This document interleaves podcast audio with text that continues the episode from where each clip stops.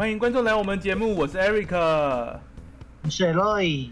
对你来说，想到西班牙文国家，你的第一印象是什么呢？使用西班牙文国家的文化与你想象中的有哪里不一样呢？就让我们一起来认识吧。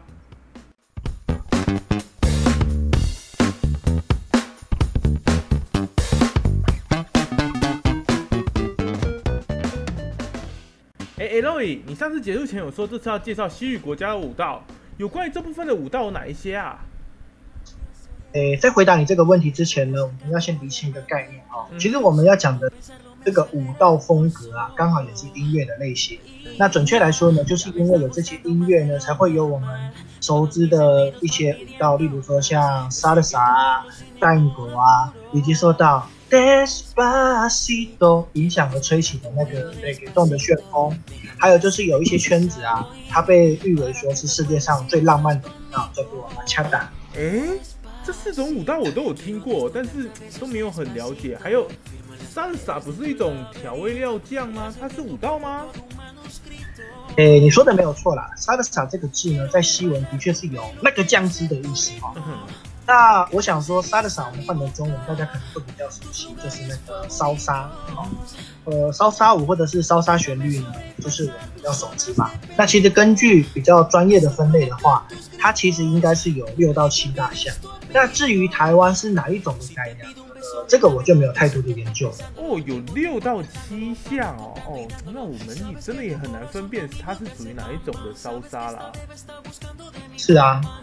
话是这么说，不过我还是分享一下，在拉美国家，他们常说哦，这个旋律呢听起来是呃沙拉沙刷贝哦，这个旋律听起来是呃沙拉沙杜拉。等等等一下，沙拉沙刷贝跟沙拉沙杜拉，这这个是英文吗？不不不，这是西班牙文。其实啊，我们知道烧杀这个音乐。它源自于古巴，那我们不知道的呢，其实是烧杀，它不是最原始的拉丁美洲的音乐，因为在更早之前呢，有受到那个欧洲的交响乐而影响的一个曲风叫做 Bolero，以及非洲的黑人呢，在加勒比海呢，他们结合了这个非洲音乐的风格，创造了这个松古巴诺。等等等，你等一下，你直接和我们简单说明，你刚刚说那两种类型的烧杀差别是在哪里比较好吧？呃，好吧，那我们来先听一段音乐。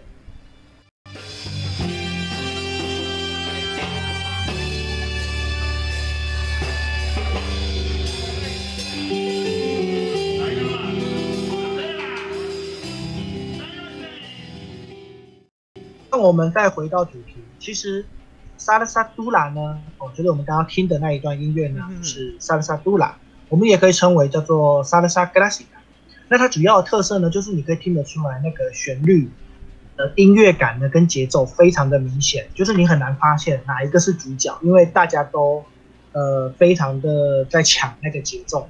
嗯，比较白话来说啊，就是你会觉得听起来就很吵的感觉，很吵很欢乐。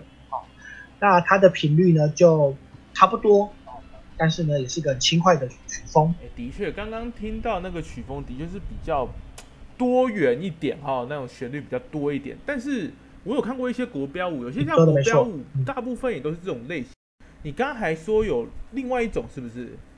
别急，别急，让我们再来听另外一段音乐。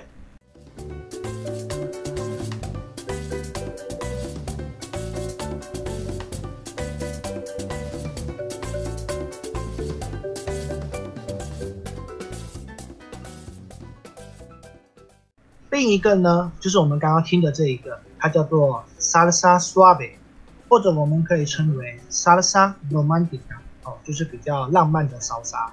看前者最大的差异呢，就是这种类型的烧沙呢，呃，其实刚刚你在听的时候，你可能会的感觉就是它的节奏跟音乐的旋律呢会比较均一，你不会觉得说，哎，哪个特别的凸显，像前面的那个就是鼓声跟那个旋律呢都在互相在抢节奏的感觉。可是这一个呢，就会比较柔和一点啊，就比较调和调和的感觉。那呃，这种旋律呢，其实也是比较多人使用。如果说你知道一些英语系的歌手啊，他们为了要融合到拉丁美洲的市场，或者是有些歌曲原本不能跳舞，但他呢，只要结合这样子的烧杀的旋律呢，他就会使用这样子这个版本啊，这种 version 呢去做他的 mix remix 这样子。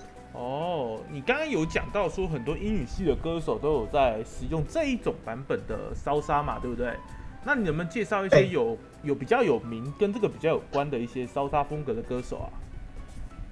呃，其实我们刚刚讲到嘛，那个第二种类型的就是那种比较轻快的，我们叫做所谓的浪漫烧杀呢，那个就是很多英语系啊，或者是或者是我们讲的这个拉丁 pop 呢，都会使用哦，比较常使用。所以其实太多人了。可是如果当我们讲到经典的，就是我们一开始听的第一段的呢，它的确有一些非常重要的人物。第一个呢，就是波多黎各籍的这个 Mark Anthony。他比较有名的身份呢，就是 Jennifer Lopez，我记得没错的话，应该是第三任的丈夫。那另外一位呢，是在中美洲基本上都是这个音乐的发源，从古巴开始啊，到巴拿马等等的国家。所以呢，在巴拿马呢，就有一个歌手叫做 Ruben Blades，也是一个作曲家。好，那他的旋律呢，就是比较偏向是第一种的烧杀风格。哦，原来这么多种啊！烧杀也有，烧杀也是分蛮多种的哈。那刚刚是啊，没有错。还说还要讲探狗，其实探狗应该算是一种，我理解它比较像是一种双人舞蹈的感觉。但是我们比较有名，在台湾比较有名的地方，应该是我们前面有提过的国标舞之类的。探狗的主要特色是什么呢？其实探狗呢，或者是西文叫蛋狗，是我们对阿根廷的第一印象。不过这里呢，我要先。说一下哈，这个蛋狗呢，不是整个阿根廷都在跳，就只有首都 Buenos Aires 布宜诺斯艾利斯呃会跳而已。所以其实，在阿根廷的首都呢，常常会有那种所谓的蛋狗的国际国际的音乐节啊，或者是一些竞赛啊，或者是他会带你去认识这个音乐的起源。但是只有在首都会跳舞嘛，这就很像西班牙，我们对他印象就是什么弗朗明哥嘛，斗牛舞嘛。可是这其实只有西班牙的南部会跳。整个西班牙呢，不是只会跳弗朗明哥跟斗牛类似的概念哦，所以探狗比较算是有一种限缩一个地区在跳的那种感觉，就是了。那能不能是的，它是一个区域性的舞蹈。OK OK，那你能不能跟我们讲一下有关于探狗的一些小知识？那也是一样啦，我们来听一下这个探狗的旋律吧。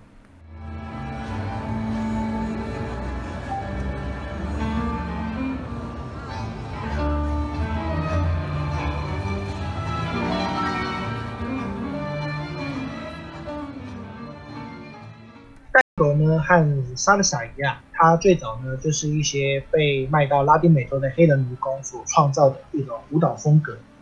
那其实最早期的蛋狗呢是两个男性在伴舞。那透过刚刚我们听那个旋律啊，你其实就可以发现它其实是比较悲伤悲鸣的。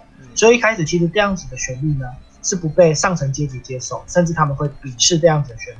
可是后来渐渐的，因为蛋狗的这个平民文化呢，透过了像美国这样子。一个呃文化舞台不断的推广，所以呢，渐渐的呢，才会有一些上层社会的接受。哦，原来是这样子。那不过探狗作为阿根廷的代表音乐，有没有比较知名的歌手或是舞者那一些？其实呢，蛋狗早期的旋律呢比较哀伤。刚刚我们其实呃听的音乐呢，你可以发现到这一点。那其实其实他使用使用的音乐呢是比较我们讲的平民通俗的风格。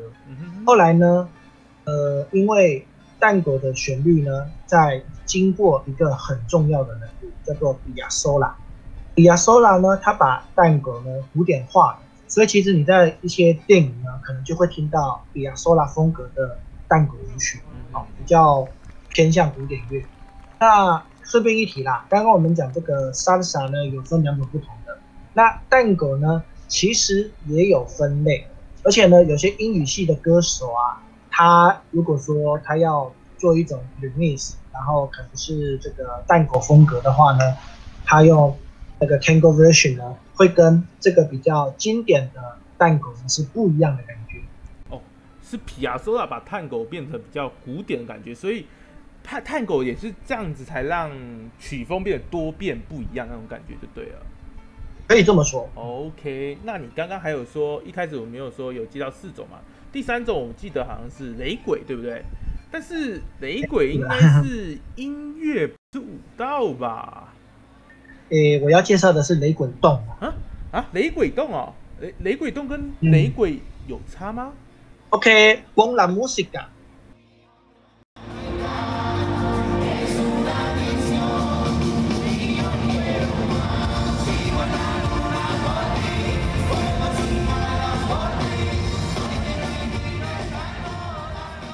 实说实话哈，雷鬼洞呢，它怎么兴起呢？有很多的说法。不过呢，我们可以大概了解它的这个历史的渊源呢，就是在牙买加的这些雷鬼旋律呢，配合这个美国的 hip hop 的风格。我们知道嘛，hip hop 都是在愤世嫉俗啊，或者是批评现状啊等等之类的内容。那在美国呢，也会有一些拉丁裔，哦，他们呢就模仿了 hip hop 风格，就是也是想要抒发自己的乡愁，但是呢就结合了牙买加的这个雷鬼的音乐。嗯，那其实它最早呢，它是源于中美洲的巴拿马，后来呢在波多黎各呢就是大放异彩。那至于雷鬼洞这个名字怎么来的呢？其实也有很多的说法了哈。那有人认为的，根据一个很有名的呃 DJ，他是这么说的，他是说，呃，这个 DJ 就是当地的这个雷鬼洞的 DJ 哈，他是说呢，其实是因为当时在这个音乐升起的时候呢，很多的歌手呢就开始采用这种风格嘛，雷鬼的旋律，hip hop 的创作，那就形成了一种马拉松式的流。然后呢，整个波多黎各呢都一直在传唱这样子的风格旋律。那因为西班牙文呢，这个雷鬼呢叫做 reggae，马拉松呢叫做马拉松，所以呢两个结合在一起呢就变成雷鬼洞。哇，我没想到雷鬼洞这个由来还真的是蛮特别的。那它的舞蹈风格呢？呃，雷鬼洞的舞蹈风格哈，如果我说没有特别的舞步，那个专业的可能会打死我了哈。嗯，不过大家对他的印象就是呃摆动身体啊，尤其一些音乐的影响，然后一些广告的影响，我们看到就是扭动臀部啊等等之类的。呃，我也很难说明啊。不过呃，听到音乐呢，你自然就会跟着音乐摆动身体的。嗯哼。那上一集呢，我们有提到一些歌手嘛。那其实那些歌手呢，大部分都是以雷鬼装出名啊。其实呢，就是还有，但是其实除了他们以外，还有一些像那个 Bad Bunny 啊，或者是跟 Louis Fonsi 唱 Despacito 的那个 Daddy Yankee，以及就是 Galo G 等等。哦，对了，其实啊，你要成为雷鬼动的歌手不难哦，因为之前拉美就有人戏称说，你只要掌握几个关键字，做随意组合，你就能创作雷鬼洞喽。哎，你别闹了，那。那雷鬼洞的内容都在讲些什么啊？Despacito 讲的内容差不多就是这样子歌曲的主轴吧。啊，你杀到我啊，我让我要让你受不了啊，等等之类的内容，就是比较煽情的。是偏向男女情爱的部分喽。呃，应该说哈，其实就是情歌的原则啦，只是说就是比较煽情啊，比较表现自己个人的欲望的。一些内容，例如说，我们上回不是有提到那个马鲁马吗？嗯他其实就有一首歌呢，叫做《Felices los Cuatro》。嗯呃，西文翻成中文的翻译就是“四人行”，所以这整首歌就在讲啊，两个人不行没关系，四个人会一起很快乐。它里面这个歌词就说：“呃，Felices los Cuatro，呃，Vamos los Cuatro”，就是说啊，四人行啊，我们四个人就会很快乐，类似这样子的内容。跟我们东方的那种传统好像不太一样哈。啊，你诶是他们还蛮开放的。OK，啊，你开头好像还有说要介绍一种什么八八什么啊？诶，是巴恰达哦，巴恰达。哎，让我们呢一起来听一下这个柔美浪漫的旋律吧。